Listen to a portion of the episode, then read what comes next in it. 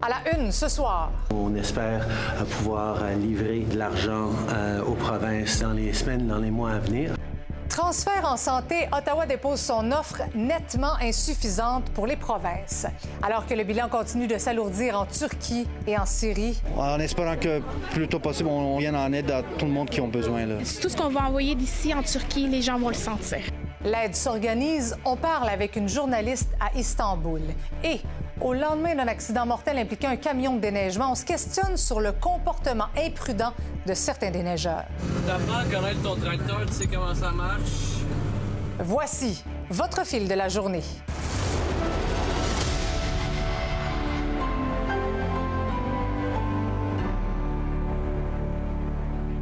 Bonsoir. Merci, mais ce n'est pas assez. C'est ainsi qu'on pourrait résumer l'état d'esprit de premier ministre des provinces et des territoires devant l'offre d'Ottawa pour les fameux transferts en santé. L'écart est relativement important entre les demandes des provinces et ce que propose le gouvernement fédéral. Il y a quand même une bonne nouvelle, a dit François Legault. Il n'y a pas de conditions. Donc, chaque province pourra injecter les sommes où elle le souhaite. Simon, Ottawa a donc offert six fois moins que ce que les provinces demandaient. Oui, il y avait des visages longs autour de la table du Conseil de la Fédération, Marie-Christine, au sortir de la rencontre de travail entre évidemment les premières, premières premiers ministres des provinces canadiennes et euh, le premier ministre Justin Trudeau. Vous allez le voir, 196,1 euh, milliards euh, donc de plus en transfert en santé sur 10 ans. Là-dessus, ben, il y a un peu plus de 46 milliards qui est un nouvel investissement, donc de l'argent qu'on dit neuf dans le jargon politique, le 25 milliards sur 10 ans de ce 196 milliards-là, ça, c'est pour des ententes bilatérales. Donc, euh, une province qui fait un deal avec euh, Ottawa et euh, donc, dépendamment des, besoins de chaque province. bon, il y a des montants qui vont être établis pour des priorités communes aussi. Donc, il faut là-dessus qu'il y ait une entente entre Ottawa et, et les, provinces, donc pour, entre autres, la santé familiale, de l'argent pour soutenir les travailleurs de la santé, évidemment, tout ce qui est santé mentale et toxicomanie, et quelque chose qui était cher aussi au premier ministre du Canada, Justin Trudeau, la modernisation du système de santé. Il veut que les provinces se mettent à jour, informatisent les dossiers de santé, par exemple, et que ça avance. On en parle depuis tellement longtemps. Donc, euh, c'est trop peu. Comme tu le disais, les provinces demandaient 28 milliards de dollars par année dès cette année, donc c'est pas assez. Il y avait deux demandes de la CAQ, 6 milliards, pas de conditions. Attendons de voir ce que ça donne. La santé, c'est une compétence exclusive du Québec. C'est l'argent des taxes et des impôts des Québécois et des Québécoises. Il n'y a pas deux positions pour le Québec. Il y en a une, puis c'est celle du gouvernement qu'on appuie. Alors qu'on attend évidemment le, point de presse de, de, Justin Trudeau un petit peu plus tard, Simon, est-ce qu'à ce moment-ci, on peut penser qu'une entente sera signée prochainement avec les provinces, en tout cas d'ici le budget fédéral? Bien, c'est difficile à dire, évidemment. Il euh, y en a qui sont plus ou moins contents. Euh, tu sais, Doug Ford a dit euh, en point de presse tout à l'heure qu'il voyait le verre à moitié plein. Donc, il est quand même positif. Il y a Heather Stephenson, la première ministre du Manitoba, qui dit que les montants sont loin d'être satisfaisants. François Legault a dit, lui, j'ai rencontré Justin Trudeau avant Noël. Il m'a dit que les montants allaient être substantiels. On n'a clairement pas la même définition de substantiel. Donc, vous voyez, on est loin d'en arriver à une entente. par contre, François Legault l'a dit, là où il est, relativement satisfait, c'est que le fédéral s'est effectivement engagé à augmenter de 5% par année les transferts en santé au cours euh, des prochaines années et il n'y aura pas de conditions pour euh, injecter les sommes dans différentes sphères du réseau. Oui. C'est bon, ça fait beaucoup de chiffres. Merci beaucoup. Et on va analyser justement tout ça avec Yves Boisvert tout à l'heure. Victor Henriquez sera avec nous après le point de presse de Justin Trudeau, qui est prévu aux alentours de 17h30. Merci, Simon. Au revoir. Un mot maintenant sur Québec solidaire qui désavoue finalement Amira El-Gawabi, la représentante spéciale du gouvernement Trudeau dans la lutte à l'islamophobie.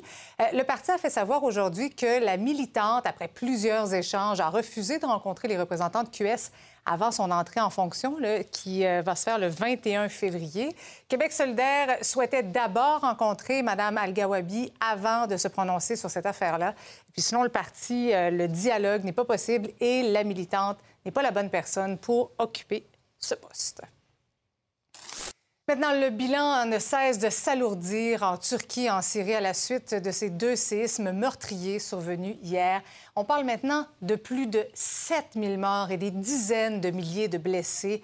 Les secouristes continuent d'arpenter sans relâche les débris pour tenter évidemment de retrouver des survivants dans les quelques 5000 immeubles qui se sont effondrés. Mais l'espoir, évidemment, s'amenuise. J'en ai discuté un peu plus tôt avec la journaliste indépendante Myriane de Mers-Lemay, qui est basée en Turquie. Bonsoir, Madame de Mers-Lemay. Bonsoir. Donc, vous êtes en contact avec des gens sur le terrain, dans les villes les plus touchées. Qu'est-ce qu'ils vous racontent? Alors, euh, la course contre la montre se continue en fait pour aller chercher les personnes qui sont euh, sous les décombres.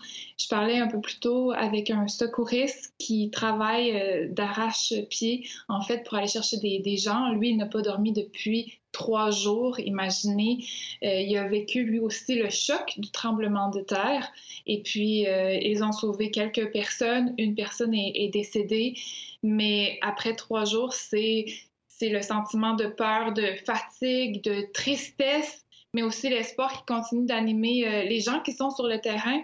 Il faut mentionner qu'il n'y a pas seulement les, secouristes, euh, il y a énormément de gens qui, à main nue, souvent vont prêter main forte mmh. euh, pour dégager les, les, les, membres de leur famille, les gens, les gens qu'ils connaissent, leurs amis.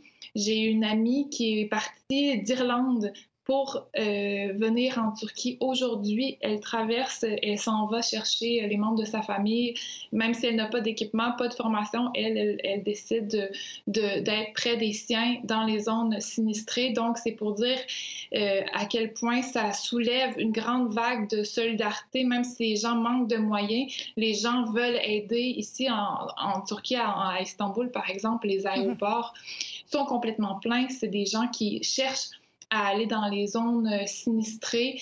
Donc, il y a énormément de solidarité et puis c'est un peu ça qui, pousse encore parce qu'il y a encore de l'espoir de sauver des gens, euh, même si euh, cet espoir-là bon, diminue, les, les, chances de retrouver des, des personnes survivantes se réduisent d'heure en heure, de jour en jour mais il y a encore de l'espoir de sauver le plus de personnes possible. Donc, c'est pour ça que l'aide internationale qui commence à arriver en Turquie, eh bien, euh, elle est euh, d'autant plus importante euh, étant donné ce manque de moyens pour couvrir l'ampleur des dégâts actuellement. C'est clair, quand on regarde ça sur les images, on a tout un sentiment, tous un sentiment d'impuissance.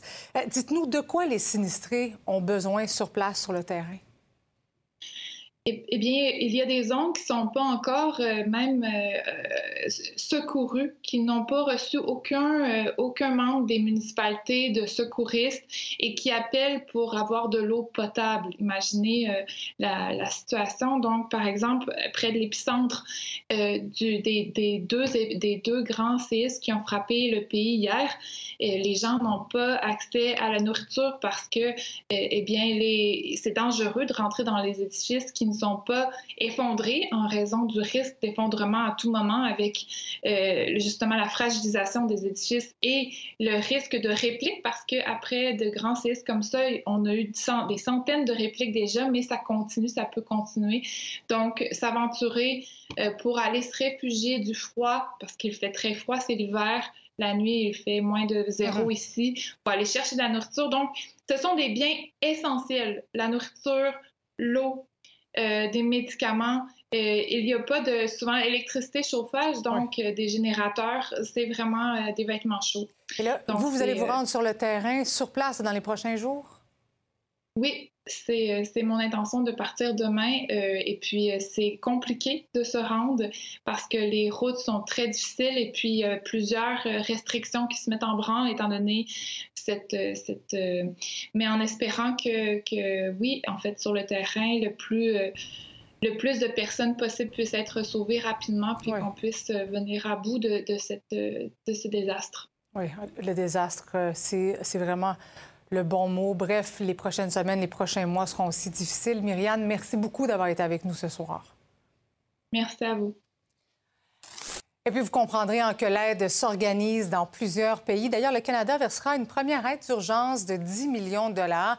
Et puis, il y a les communautés turques et syriennes d'ici qui amassent aussi des dons destinés aux survivants des deux séismes. Il y a un premier avion qui va s'envoler vers la Turquie demain avec toutes sortes de matériel comme des couvertures, des vêtements chauds, des produits hygiéniques aussi. Lily Mercure s'est rendue dans un centre pour voir comment on se débrouille. C'est très apprécié. Au centre communautaire turc de Montréal, des dizaines de personnes défilent sans arrêt depuis hier pour déposer des dons, principalement des vêtements, des couvertures, qui seront acheminés dès mercredi par avion aux milliers de sinistrés en Turquie. Depuis qu'on a entendu les nouvelles, c'est sûr que ça nous a affecté euh, énormément. Euh, ce qu'on a fait, c'est qu'on s'est euh, dans notre site de Facebook, on s'est parlé avec les femmes, on s'est dit qu'on va se rassembler à notre centre communautaire turc ici, qu'on va rassembler euh, des vêtements, des bottes, tout ce qu'on peut en fait. Depuis hier soir, euh, à 6 heures, on a commencé à. à- ben, le monde, ils ont commencé déjà à appeler avant que nous autres. on- puis on s'est commencé à, à un peu organiser les, les tables, tout ça, pour qu'on puisse le savoir. à Beaucoup de monde. Qu'est-ce que ça vous fait de voir ça? Est-ce que ça vous touche? Bien sûr, ça, ça- ça- ça nous touche beaucoup. là. C'est- nos frères puis nos, nos, nos, nos- nos soeurs qui sont là-bas. Puis Moi, moi, j'ai des parentés là-bas aussi. euh, fait que, tu sais, je me mets à leur place. Ça C'est affreux. là. Je peux pas me mettre à leur place dans le fond. Là. Avec mon fils et ma femme, on s'est dit qu'est-ce qu'on a qu'on porte plus qui pourrait aider les gens? On a eu froid euh, ce week-end, il a fait très froid. On était quand même dans le confort de nos foyers. là. Ces gens-là, ils n'ont plus rien. La Croix-Rouge canadienne coordonne également une campagne de financement pour aider les sinistrés turcs et syriens. Le mouvement international des Croix-Rouges et Croissants-Rouges fait en sorte que lorsqu'il y a une grosse catastrophe comme celle-ci ou un conflit ou autre, mobilise différentes forces de différentes sociétés de Croix-Rouge ou Croissant-Rouge. Il n'est pas impossible que la Croix-Rouge canadienne envoie éventuellement soit du matériel ou du personnel spécialisé. Mais pour le moment, notre façon d'aider, c'est de faire une collecte de fonds pour soutenir les opérations là-bas.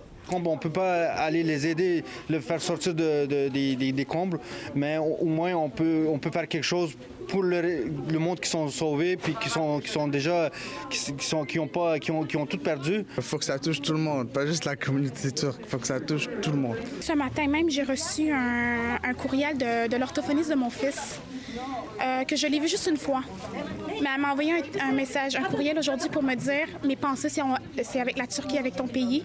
S'il y a quoi que ce soit que je peux faire, fais-moi signe, s'il vous plaît. Ça, ça veut tout dire.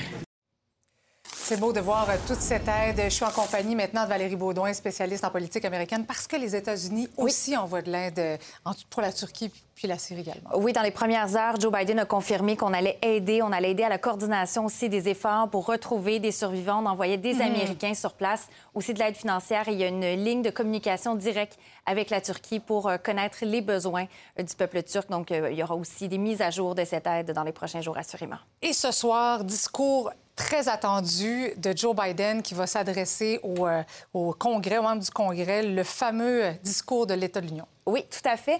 Discours sur l'État de l'Union, c'est inclus dans la Constitution. Mais dans la Constitution, ce qu'on dit, c'est de temps en temps, le président doit informer les membres du Congrès de l'État de l'Union.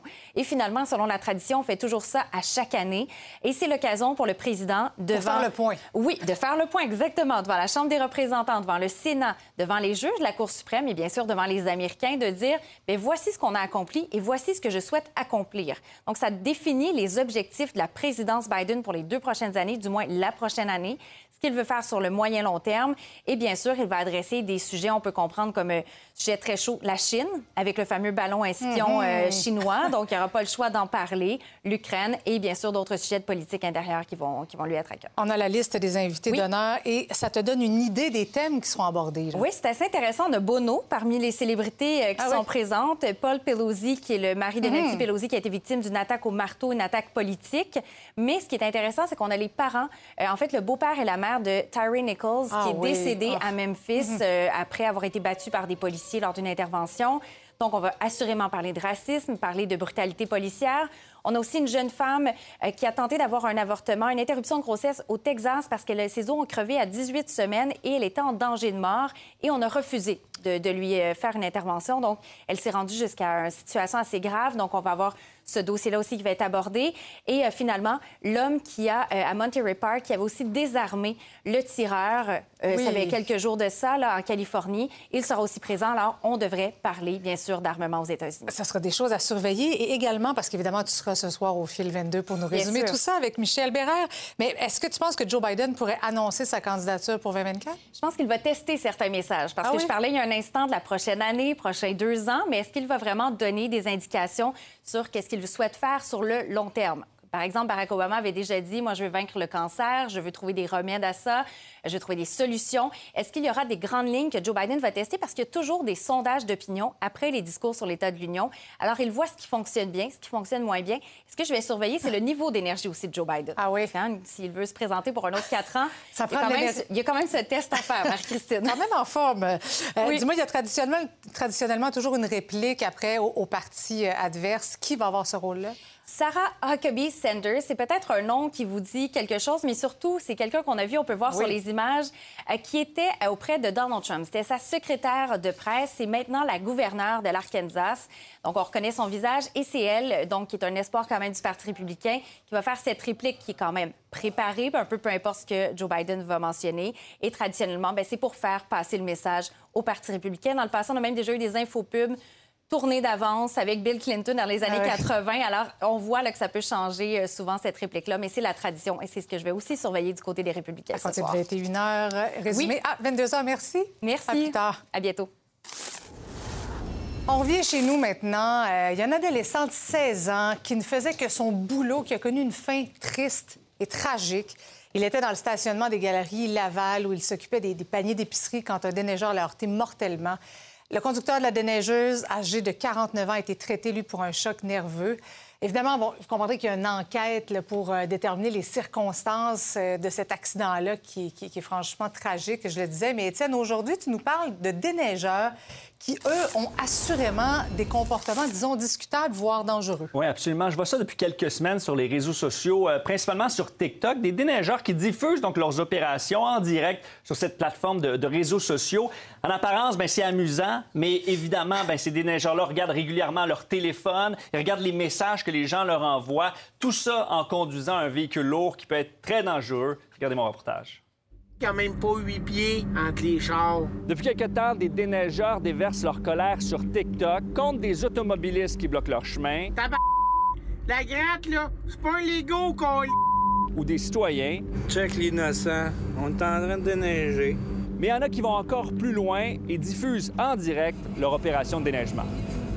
Les utilisateurs de TikTok leur posent des questions. c'est quoi qu'il dit, là? Ils répondent donc tout en conduisant leur machinerie lourde, parfois des déneigeuses de plusieurs tonnes, sinon des camions remorques ou des tracteurs. C'est quoi ta grade? C'est euh, une côté. Ici, c'est un jeune qui travaille pour une entreprise de déneigement résidentiel. Constamment, on voit ses yeux se détourner de la route pour regarder son téléphone et lire les messages qu'il reçoit. T'apprends à connaître ton tracteur, tu sais comment ça marche? En direct sur TikTok lorsqu'on conduit, c'est dangereux et illégal selon la SAQ. Dans le cas des déneigeurs, ben, c'est encore pire.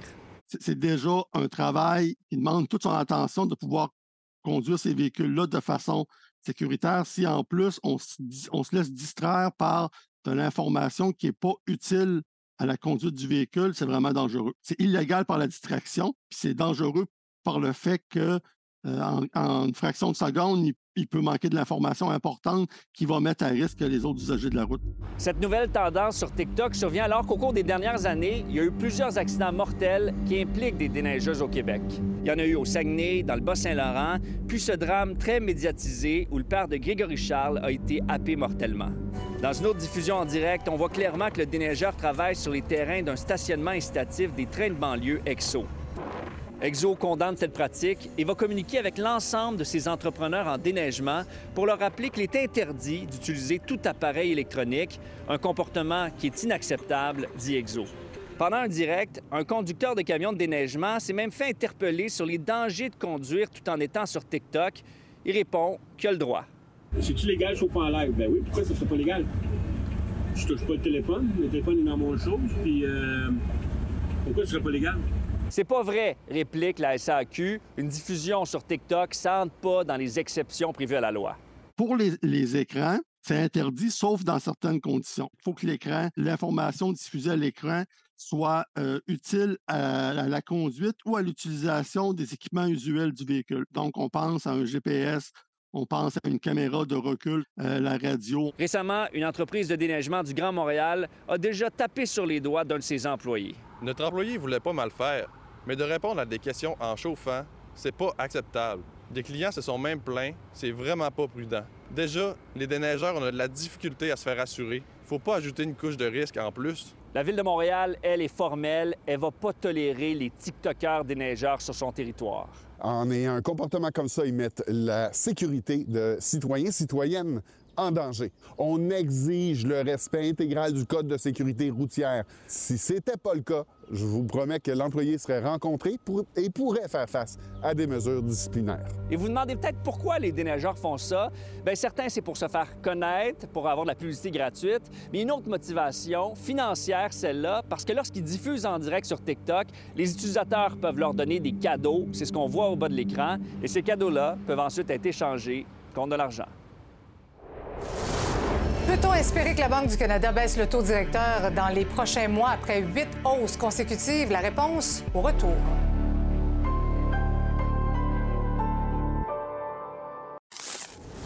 Est-ce que vous en détenez une hypothèque? Est-ce que moi j'ai une hypothèque? Euh, Non, moi j'ai pas une hypothèque, mais euh, quand, quand j'ai eu mon première hypothèque, le taux d'intérêt était 11% J'ai eu l'expérience des changements d'intérêt. Venez d'entendre le gouverneur de la Banque du Canada qui était de passage à Québec pour expliquer sa stratégie de lutte contre l'inflation. Bon, il y a beaucoup d'inquiétudes en ce moment, vous le savez, chez les propriétaires à la suite de ces huit hausses consécutives du haut directeur, du taux directeur qui est haut. Mathieu, est-ce que euh, les gens peuvent enfin espérer un peu de répit? Euh, du répit, oui, mais un soulagement, il est encore un petit peu trop tôt. Oui. C'est pour ça que j'ai posé la question à M. Maclem, le, le gouverneur de la Banque du Canada. Est-ce que vous en avez une hypothèque? Parce qu'il y a beaucoup de gens, on l'a dit hier, euh, qui ont peur de perdre leur maison dans la prochaine année parce qu'ils ont de la misère à arriver. M. Maclem nous dit, écoutez, les choses vont mieux, notamment le prix des maisons, le prix des gros items. Euh, ceux qui sont sensibles au taux d'intérêt, ça diminue les prix, effectivement. Donc, ça va dans le bon sens. Par contre, du côté des services, euh, la, hausse des salaires et les pénuries de main-d'œuvre font en sorte que les prix ne descendent pas encore assez. Tout ça, au fait en sorte que l'inflation recule. Elle était à 8 euh, l'été dernier. Elle est maintenant aux environs de 6 Donc, ça va dans le bon sens. On est encore très, très loin de la cible de 2 qui est officiellement visée par la Banque du Canada. Donc, il est trop tôt pour desserrer la vis, même si, comme euh, M. Maclem le dit, il comprend les ennuis des gens qui ont des hypothèques. On l'écoute. On prend une pause pour évaluer si nous avons augmenté assez les taux d'intérêt pour ramener l'inflation à, notre cible de 2% Euh, C'est trop tôt de parler de les euh, réductions des taux d'intérêt. Oui, pour ceux qui ont une, euh, euh, une hypothèque à taux variable, euh, oui, le, coût euh, est déjà euh, augmenté beaucoup. Il n'y a aucune manière facile de rétablir la stabilité des prix. Et Mathieu, c'est d'ailleurs ce que l'économiste en chef de Desjardins disait hier. Oui, Jimmy Jean, qui est euh, l'économiste de Desjardins, euh, pourrait passer pour un devin parce qu'effectivement, il nous disait n'attendez pas à court terme de baisse des taux d'intérêt. L'économie, c'est pas vrai qu'elle va beaucoup mieux. Monsieur Jean nous disait la bourse a eu quelques bonnes journées récemment, mais je crois que le pire est encore à venir. Et effectivement, je pense que M. Maclem lui donne raison.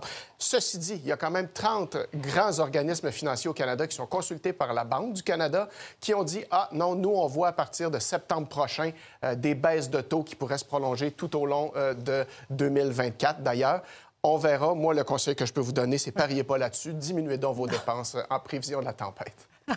Merci beaucoup, Mathieu. Bonne soirée.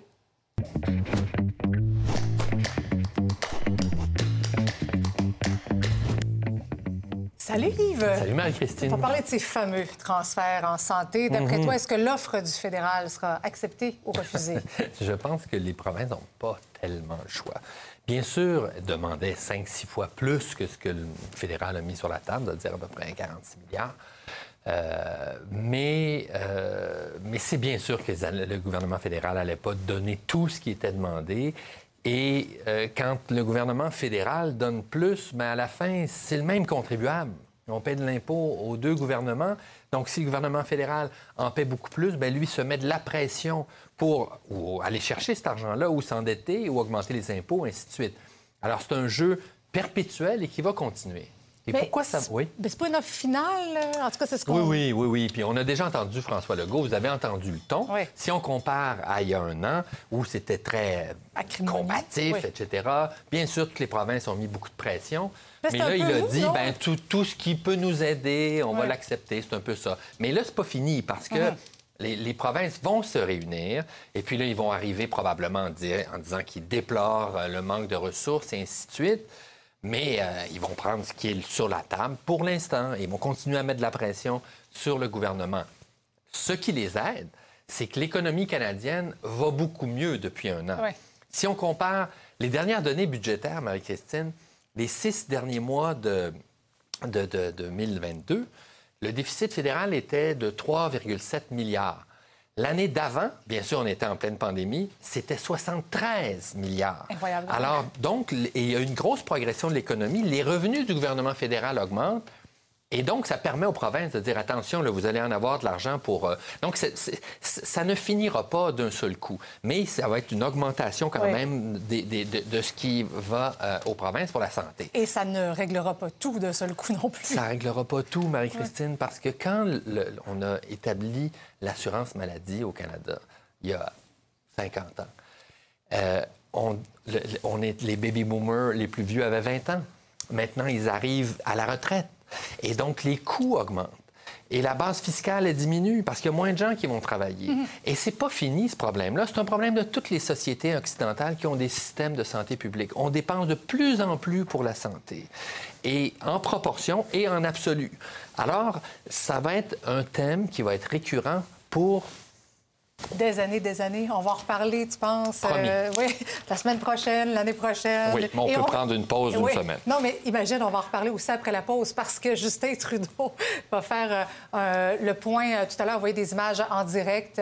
Donc, point de presse à partir euh, d'un hôpital dans la région d'Ottawa. Et Victor Henriquez sera avec nous un petit peu plus tard pour analyser ce que Justin Trudeau va dire. Merci beaucoup, Yves. À demain. À demain. Une nouvelle vous fait réagir. Vous avez une histoire à partager, un sujet d'enquête à nous transmettre. Je vous invite à nous écrire à l'adresse courriel suivante, ma nouvelle à commercial nouveau.info. Bonsoir, Lisa Marie. Bonsoir, Marie-Christine. On reste dans le milieu de la santé. Un réaménagement des horaires des infirmières du Centre du Québec fait réagir? Oui, en fait, on le sait à quel point euh, les horaires sont chargés, les infirmières ont beaucoup de travail. Euh, alors oui, effectivement, on a décidé d'y aller avec une solution pour éviter le temps supplémentaire obligatoire, le fameux euh, TSO. On va faire travailler les infirmières au moins une fin de semaine à chaque trois semaines. Évidemment, ça ne plaît pas aux infirmières qui n'avaient pas à faire de week-end. Je vous invite tout de suite à écouter un extrait du reportage de ma collègue Valérie Gendron. Fait là, on fait ça pour venir donner un souffle euh, aux autres infirmières qui font beaucoup de temps supplémentaire. Mais ce que ça va apporter, à contrario, c'est des démissions, c'est des départs à la retraite, c'est des départs vers d'autres employeurs dans le privé. Puis là, le, le service public, il faut le maintenir, mais c'est pas en répartissant la misère comme ça qu'on va garder notre personnel. Oui, on craint donc une vague de démissions. Il faut savoir que le week-end où elles vont travailler, elles ne vont pas faire leur poste habituel. Elles vont être euh, Ah oui. dans un autre milieu. Donc, on va devoir les former pour qu'elles puissent bien faire leur travail. Ça, ça fait énormément réagir. Donc, vous aurez euh, tous les détails sur nouveau.info et au fil dans un moment. Bon bulletin. Bon bulletin.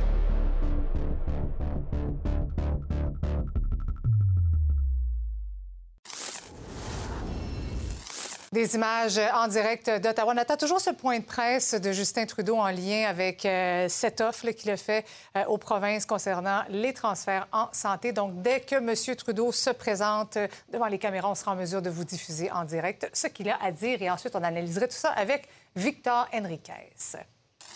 Mais d'abord, on va rester en santé parce que euh, les infirmières de la Mauricie et du centre du Québec vont devoir travailler une fin de semaine sur trois pour faire face à la pénurie de main-d'œuvre et diminuer aussi les heures supplémentaires obligatoires. L'initiative sera d'abord implantée à Drummondville où le nombre de cas non comblés a atteint un record. Le syndicat des professionnels en soins de la région craint que la mesure entraîne une vague de démissions. Voici donc le reportage de Valérie Gendron. Qu'on parle des infirmières qui travaillent dans les GMF, les infirmières qui travaillent dans les cliniques externes, les infirmières qui travaillent au niveau de la santé scolaire, en psychiatrie externe. Euh, ce qu'on leur dit, c'est ben on manque tellement de monde que là, on va vous faire faire une fin de semaine sur trois, mais pas dans votre spécialité, pas dans votre poste. On va vous envoyer à l'hôpital, dans des secteurs où ce que vous avez peut-être jamais travaillé. On va vous former, mais même si ça vous déplaît parce que vous avez 20 ans d'ancienneté puis que ça fait 20 ans que vous faites de la vaccination, on vous envoie là ou on vous envoie en CHSLD. Cette nouvelle mesure va s'appliquer à tout le personnel infirmier des réseaux locaux en santé qui travaillent dans des centres d'activité ouverts 7 jours. Qu'est-ce que le réseau local en santé? En fait, le réseau regroupe l'ensemble des partenaires qui offrent des soins en santé et en services sociaux sur un territoire donné. L'objectif premier, c'est vraiment de venir en aide, d'avoir une mesure équitable et solidaire pour l'ensemble de nos infirmières, infirmières auxiliaires, parce que c'est elles, dans ces secteurs-là, qui souffrent beaucoup du temps supplémentaire obligatoire. Cette nouvelle règle va être instaurée dans tous les RLS de Drummondville dès le 26 février et dans tous les RLS du CIUS Mauricie à compter du 26 mars. Et dès cet automne, on va étendre cette mesure à l'ensemble du personnel infirmier, peu importe le centre d'activité. Fait là, on fait ça pour venir donner un souffle euh, aux autres infirmières qui font beaucoup de temps supplémentaires. Mais ce que ça va apporter, à contrario, c'est des démissions, c'est des départs à la retraite, c'est des départs vers d'autres employeurs dans le privé. Puis là, le, service public, il faut le maintenir, mais c'est pas en répartissant la misère comme ça qu'on va garder notre personnel. Les statistiques qu'on a évaluées euh, nous montrent que pour un mois, donc dans l'année, on pourrait, avec cette mesure-là, ça a été appliqué à l'ensemble du CIUS, donc dans, toutes les régions euh, euh, de la Mauricie-Centre du Québec, on pourrait aller jusqu'à 1500 quarts de travail par mois les fins de semaine qui seraient couverts par ce genre de mesure-là. Donc, euh, c'est une mesure extrêmement porteuse. Du côté du syndicat, on considère que le CIUS aurait dû privilégier l'utilisation d'infirmières volantes. C'est vrai qu'il y a certaines équipes volantes qui se retrouvent dans des secteurs euh, qui ne travaillent pas 24-7. On a eu des discussions avec la partie syndicale et, et, et on est ouvert absolument à revoir justement euh, leur utilisation, mais l'impact serait minime par rapport à ce qu'on pense qui serait l'impact euh, du travail de fin de semaine par les équipes en ce moment qui n'en font pas. Il faut travailler extrêmement fort pour donner des meilleures conditions de travail pour pas que ces gens-là quittent vers les agences, pour pas que ces gens-là quittent à la retraite. C'est pas nouveau que le syndicat et l'organisme public soient en désaccord. Il faudra attendre quelques mois avant de voir les réelles répercussions de cette nouvelle mesure. Le décrochage scolaire est encore un enjeu au Québec alors qu'environ 10 des élèves quittent l'école sans diplôme. Pour plusieurs d'entre eux, l'école aux adultes devient l'école de la deuxième chance pour changer leur vie. Mon collègue Jacques-Alain Houle a rencontré une élève de l'école aux adultes, le Centre Saint-Louis à Québec, qui a repris son avenir en main depuis qu'elle fréquente l'établissement. On a beaucoup d'élèves qui ont vécu des défis, soit d'ordre personnel ou au niveau de leurs apprentissages euh, à ce niveau-là malheureusement, il y en a pour qui l'école, ça a été difficile. Euh, ils ont vécu des expériences où ils ont vécu des échecs, puis ça a atteint euh, beaucoup leur estime de soi. Fait qu'on va beaucoup travailler sur l'estime de soi. La, valorisation va les amener à gagner en motivation puis à, atteindre la, réussite. Ils ont m'amené, j'étais en dépression. Puis à l'école, j'étais j'étais plus concentrée. J'étais comme, je vais, je vais manquer mon examen, je comprends pas. Puis là, j'osais pas demander de l'aide parce que, tu un moment donné, on se dit, il va me trouver poche parce que je pose telle question, ou il va me trouver conne, ou peu importe. À un moment donné, je me suis vraiment sentie dans le fin fond du trou. Puis depuis que je suis arrivée ici, j'ai vu vraiment une expérience euh, super, vraiment. Il y a vraiment une différence entre ici et le, le secondaire, c'est un autre monde. Il y a une détermination qui est là, qui est, belle. Puis des fois, il y en a, tu te dis, mon Dieu, ce qu'ils ont vécu dans leur vie. Puis ils se tiennent debout, puis ils avancent, puis ils persévèrent. Puis malgré les souffrances des fois qui ont été vécues, là, parce qu'il y en a qui ont eu toutes sortes de traumatismes là, depuis qu'ils sont tout petits. Là. Des fois, on a des préjugés, on va dire, ben là, cet élève-là, il y a 20 ans, puis il est en secondaire 2. Oui, mais si tu avais vécu ce qu'il a vécu, tu ne te serais pas rendu jusqu'au secondaire 2, tu aurais arrêté avant. Fait que c'est beau de, voir toute leur détermination. Puis ça me touche quand, je vois la confiance qui nous, euh, témoignent les, euh, les, élèves, quand ils nous confient tout ce qu'ils ont vécu, puis qui nous, font confiance pour les accompagner pour la suite. Quand je suis arrivée ici, cinq mois, j'étais assis là, puis je voulais pas parler à personne. Mais le monde se sont ouverts à moi. Je me suis ouvert à l'école. Aujourd'hui, je parle à tout le monde. Je m'occupe de la cafétéria ici. C'est vraiment plaisant. La communication avec les autres, ça a changé un peu ta vie? Oui. Vraiment, avant, j'étais une petite fille qui se fermait. Euh, je faisais rencontrer par des TES, euh, travailleur social, parce que comme j'avais une dépression un peu, comme, à force de tout le temps garder pour soi, mais là, aujourd'hui, je peux parler avec des gens que je connais, certaines choses avec personne, d'autres avec d'autres. C'est vraiment la communication, c'est important. Est-ce que c'est un peu l'école ici qui t'a permis de t'ouvrir comme ça? Oui. Parce que les gens. Ici, à Saint-Louis, il n'y a, a, pas de jugement ici. Je vous rappelle qu'on attend toujours la réaction de Justin Trudeau à la suite de cette rencontre avec euh, les premiers ministres des provinces et des territoires au sujet des transferts en santé. Temps de vous présenter son retour de la pause. À tout de suite.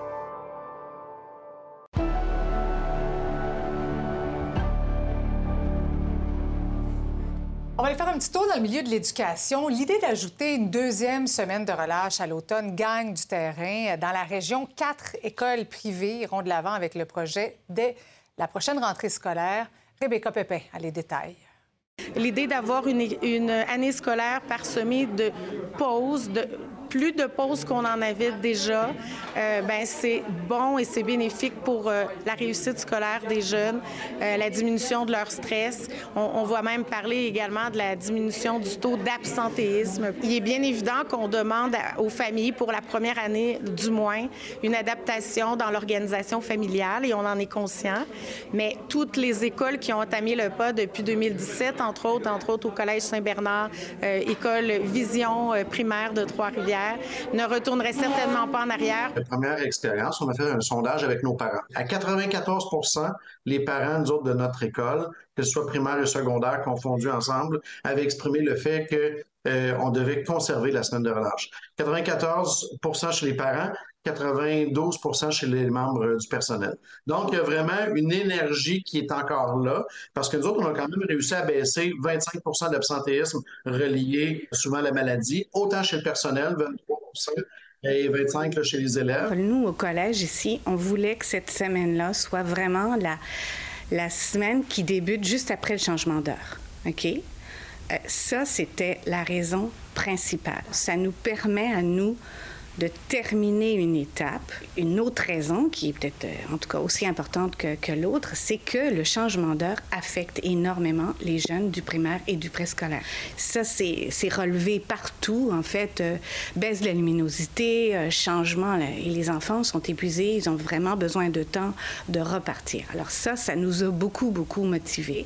Alors nous, ici, on a toujours voulu axer, en fait, placer cette semaine-là durant la, semaine, en fait, juste après le dimanche de changement d'heure.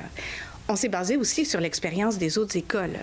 je veux dire, on pouvait profiter de l'expérience des autres écoles. Alors, eux, ils nous ont bien recommandé que c'était à ce moment-là qui était l'idéal. Je pense que les gens sont prêts à avoir une semaine de relâche à ce moment-là de l'année. On, on la ressent, la fatigabilité. Là. Ça fait longtemps que je en éducation, puis à chaque année, à ce moment-là moment de l'année, autour du début mi-novembre, les jeunes sont vraiment fatigués, euh, sont sur le stress beaucoup avec la fin d'étape, généralement en plus. C'est une année 1, on l'essaie l'année prochaine, puis c'est sûr qu'on va ressonder nos parents puis nos équipes écoles à savoir si les gens ont aimé cette, euh, cette façon de procéder-là. Puis pour l'année prochaine, on va l'essayer, puis on pourra ajuster là, par la suite.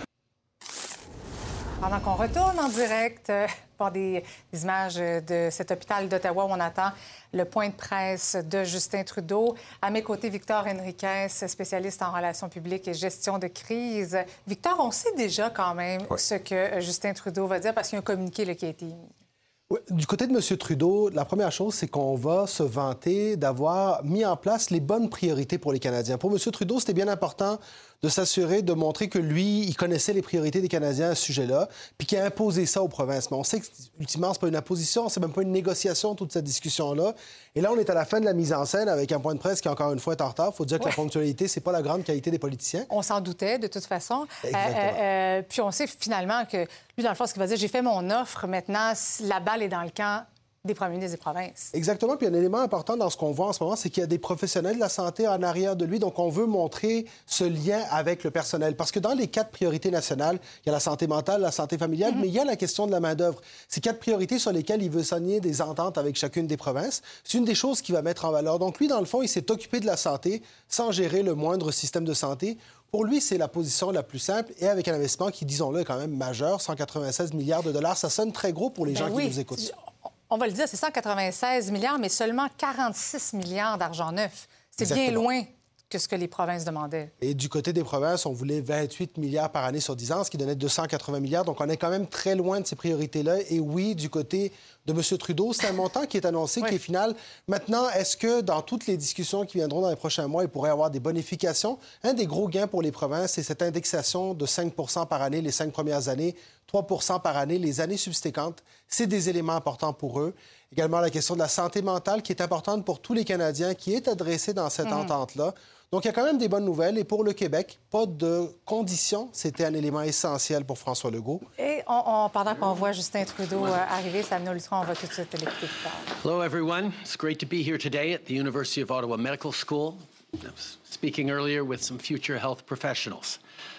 This afternoon, Alors, Justin Trudeau là, qui s'exprime à la presse euh, tout d'abord euh, en anglais. Donc, euh, clairement, il va, être, il va nous annoncer finalement qu'il est satisfait de cette entente-là puis qu'il va attendre finalement la réponse. Tout à l'heure, on voyait euh, François Legault s'adresser aux médias là, lors du point de presse qui est aux alentours de 16 heures après cette rencontre-là. On le sentait un peu ni chaud ni froid.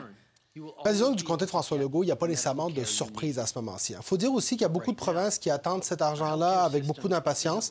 Il y a des élections dans plusieurs provinces, je pense à l'Alberta, Manitoba, qui s'en vont en élection, qui ne peuvent pas cracher sur l'argent d'Ottawa à ce moment-ci. François Legault a, a dit quelque chose de très particulier, a dit « Nous négocierons avec les prochains gouvernements ». Trudeau. Il y a des millions de Canadiens sans médecin de famille ou d'infirmières praticiennes qui doivent se débrouiller seuls dans le système de santé. People are waiting too long for essential surgeries, and we're seeing a growing need for mental health care, especially amongst young people. Canadians deserve better. Notre pays est un leader mondial de la recherche dans le domaine de la santé.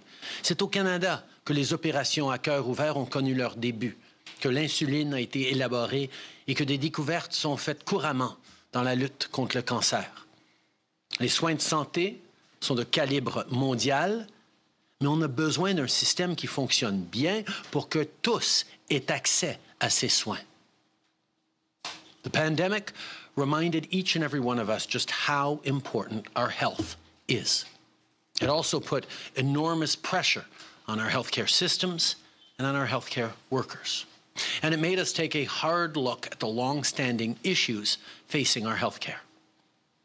As leaders, we've come together to deliver tangible actions and outcomes today while building a more modern system to ensure results for all Canadians for the future.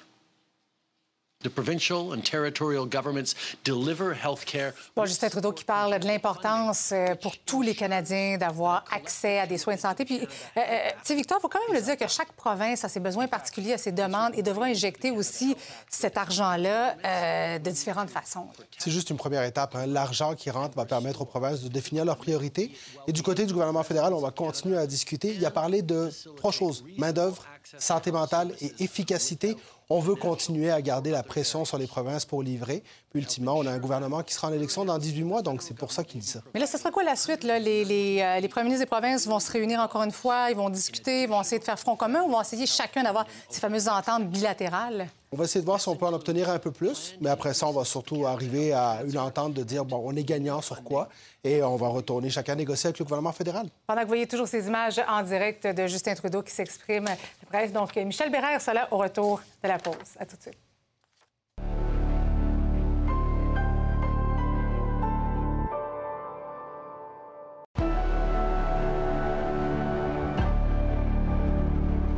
Voyez des images en direct du premier ministre du Canada, Justin Trudeau, qui euh, fait le point en direct d'un hôpital d'Ottawa à la suite de cette fameuse rencontre avec les premiers ministres des provinces concernant euh, les transferts en santé. Il a dit que c'était excessivement important pour lui de réduire notamment les listes d'attente et d'améliorer essentiellement, Mhm. Michel, euh, au Canada, les soins de santé. En fait, il justifie hein, aux Canadiens l'entente qu'il a proposée aux différentes provinces. Il dit qu'il faut qu'on ait un bon système de santé partout au pays. C'est ce que tout le monde souhaite. Ben oui, C'est ce que les gens souhaite. souhaitent. Après ça, on verra s'il réussit à avoir un accord ou pas. Les- D'ailleurs, ce soir au débatteur, les Oui. transferts en santé, ça fera l'objet euh, de votre question. Les 46 milliards d'argent neuf euh, annoncés aujourd'hui doivent être investis, puis ça, c'est Justin Trudeau qui le dit, euh, dans des grands thèmes prioritaires. Les provinces vont devoir soumettre euh, des plans avec des objectifs mesurables, mais si les provinces n'atteignent pas les objectifs, il n'y aura pas de pénalité nécessairement. Mais on le rappelle, la santé, c'est de juridiction provinciale. Alors, notre question ce soir, est-ce que les provinces devraient rendre, en effet, des comptes au fédéral sur leurs dépenses en santé? On va en débattre avec François Lambert, Antonine, avec Déborah et puis Victor à 22h. T'as réussi, on t'écoute. Merci. Excellente soirée à notre antenne. À demain, 17h.